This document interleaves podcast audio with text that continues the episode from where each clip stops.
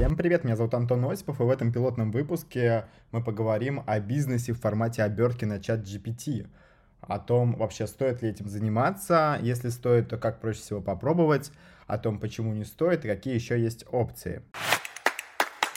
Ну, а начнем вообще с того, что вообще такое обертка на чат GPT и что я под этим понимаю. Ну, это некий сервис, который э, выполняет э, задачи уже, наверное, существующего сервиса. Это может быть э, бронирование билетов, психотерапия или э, решение задач, э, написание курсовых. Не так важно, что.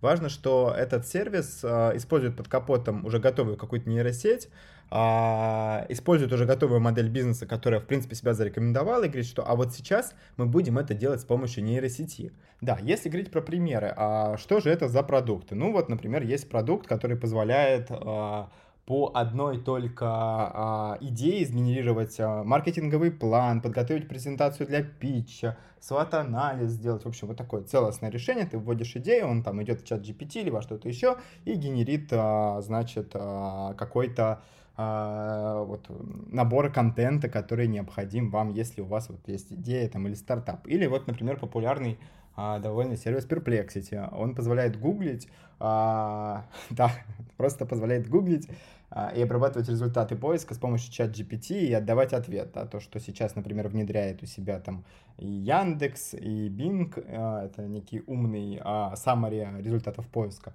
Вот ребята пошли там и сделали это на несколько месяцев раньше, чем это стало мейнстримом у поисковиков. А, в общем, это различные компании, например, еду GPT, которые по одной теме урока делают там конспект, план, тесты. Ну а теперь давайте поговорим о том вообще, что делать, если пришла в голову идея сделать подобный продукт. На самом деле ко мне такая идея пришла, я сейчас занимаюсь продуктом, который позволяет генерировать доклады, рефераты, курсовые, э, там, со списком литературы. В общем-то, вот действительно классическая обертка на чат GPT. И какие вокруг меня ограничения, страхи возникали, возникают, да, и какие я вижу в этом минусы. Ну, во-первых, всегда есть бизнес, который э, уже работает с вашей целевой аудиторией, но пока просто не внедрил к себе какие-то AI-штуки, да, если вы работаете в сфере психологии, есть огромное количество платформ с аудиторией, и они могут пойти и сделать там а, бота, да, там, круглосуточную поддержку у себя в виде там AI какого-то психолога, который поддержит. Если, как в моем случае, продукт по генерации каких-то работ студенческих, да, есть очень много платформ, которые позволяют там заказать работу а, у человека, вот ничего не мешает им завтра допилить эту штуку и сделать а, а, кнопочку заказать работу у искусственного интеллекта, и скорее всего а, в этой истории дистрибьюшн важнее самого продукта. То есть выигрывает тот, у кого есть аудитория. Поэтому если вам пришла в голову замечательная идея пойти делать сервис для бронирования билетов через чат-бота, которому не нужно будет ничего вводить, а просто нужно сказать, что ты хочешь, а он все найдет и вам выдаст, то подумайте, что будет, если завтра это сделает Aviasales. Следующее ограничение — это ограничение платформы с точки зрения платформы нейросети, которую вы используете. Ну, во-первых, а, Начнем с простого, с биллинга, да, вам сбиллят, завтра могут сказать, что это стоит x10, э, или наоборот, э, это было бы хорошо, а, и вы напрямую связаны со стоимостью токена, если вы используете готовый LLM, а, или это связано напрямую с доступностью LLM. Ну, то есть э, иногда OpenAI не отвечает, иногда оно говорит, сори, мы не можем в данный момент обработать ваш запрос. И в таком случае ваш бизнес как бы тоже такой, типа, сори, мы не можем а, неприятно. Хочется все-таки какого-то э, какой-то отчуждаемости, да, когда у тебя на 80% бизнес это обращение к OpenAI, а точно ли это твой бизнес? Следующее ограничение — это эволюция LLM. Приведу пример. 7 ноября 2023 года OpenAI выпустила новый, новую фичу, которая называется Assistance API. Она позволила непосредственно, без какого-то дополнительного кода на платформе OpenAI делать а, с помощью этого нового API ответы по достаточно большому объему знаний. Это могут быть там PDF, Excel, все что угодно. То есть до этого обновления а, огромное количество стартапов и компаний ну, условно продавали эту фичу, поскольку контекст чат GPT был ограничен, и вот нельзя было туда скормить книжку и получить ответы. Они нарезали там у себя эту книжку, складывали там ее в векторную базу данных, нарезали там э, таким образом ее, брали там эмбеддинги, искали релевантные кусочки, скармливали в чат GPT и таким образом отдавали ответ.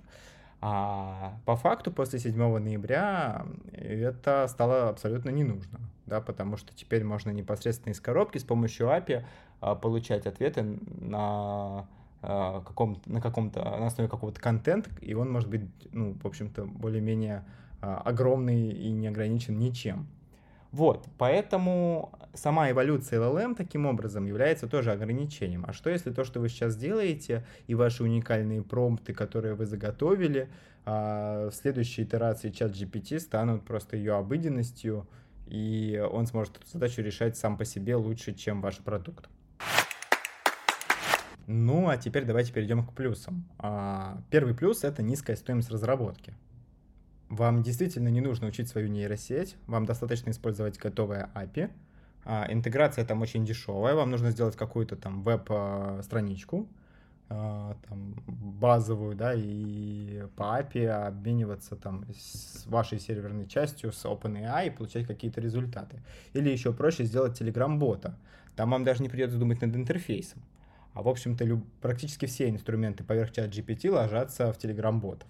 Второй плюс — это пользователи довольно ленивы, да, если вы им пообещаете готовый результат вместо диалога, они, в общем-то, может быть, даже на это согласятся. Потому что вообще, на мой взгляд, чаты не являются привычным способом взаимодействия именно с программой. А именно поэтому чат-боты как формат, в общем-то, появились там в далеком 2015 и так и не стали основным форматом, да, то есть у нас не выродились прям совсем сайты, и все не, не, не ушло все в мессенджеры, и все не стало чат-ботами. Потому что чаты э, все-таки напрягает человека, когда он общается с программой.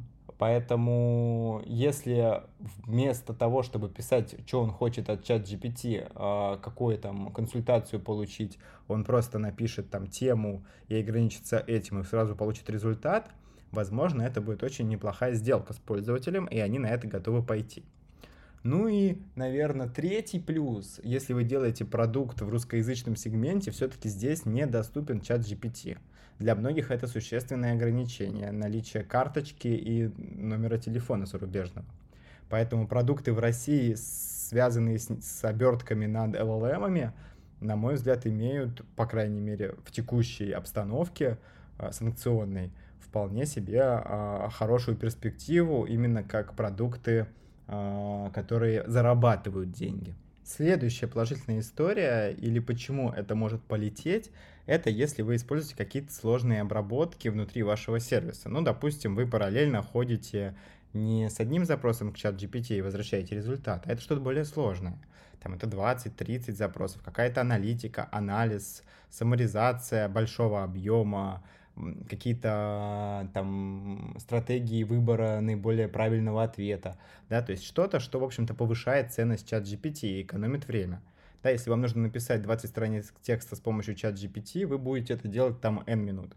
А если вы этот текст будете генерировать там как-то параллельно куски а, в вашем сервисе, как это, например, делаю я в своем продукте, то у пользователя уходит там 3 минуты на генерацию 20 страниц текста и сразу в Word, и сразу отформатированный. В этом есть смысл. Поэтому а, небольшое summary вообще а, всего, что здесь было сказано. Есть минусы. Скорее всего, долгосрочный бизнес поверх этого построить сложно. А, всегда нужно думать о том, что есть другой продукт, которого нет еще AI, но есть аудитория. А, но очень дешевая стоимость реализации. Попробовать очень легко а возможно в условиях санкций и прочего это еще и способно зарабатывать ввиду отсутствия конкуренции с зарубежными сервисами. Поэтому пробуйте. С вами был Антон Осипов. До новых встреч.